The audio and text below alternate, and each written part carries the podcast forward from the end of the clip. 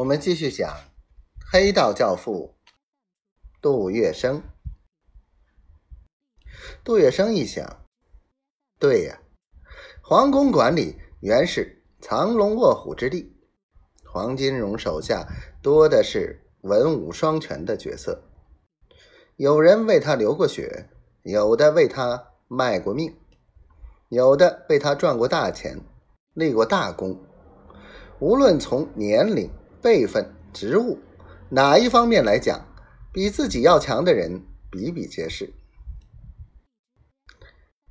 而今黄老板将你提到跟他齐头并进的地位，他们能不在背后捅刀子、拆你台？退一步说，就算有老板娘撑腰，这般人马能乖乖听你摆布？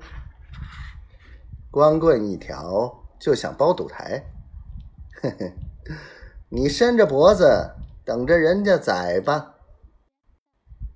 陈世昌起先并不在意，听黄振义说的如此严重，倒也着了急。他见杜月笙耷拉着脑袋，脸色一阵青一阵白，有些不忍了。他打哈哈说：“振义。”犯不着吓唬月笙，你这当叔叔的总不能见死不救吧？杜月笙也发急了，求师叔指条生路。黄振义眼珠一转，说：“生路嘛，倒是有一条。”陈世昌催道：“快说！”黄振义看到陈世昌。杜月笙都撑着眼珠盯着他的嘴，焦急的等着下文。黄振义却不慌不忙的往嘴里丢着火腿。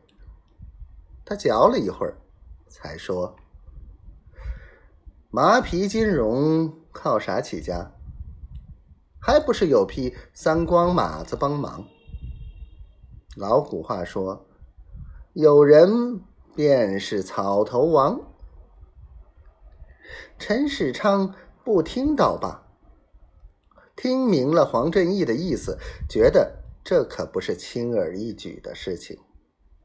刚才装作的大致消逝了，禁不住摇摇头，叹了口气说：“振义，拉人马谈何容易？我收了不少门生，没一个。”像月生有出息的，青皮六子上不了台面，总不能要我去抱月生的抬脚吧？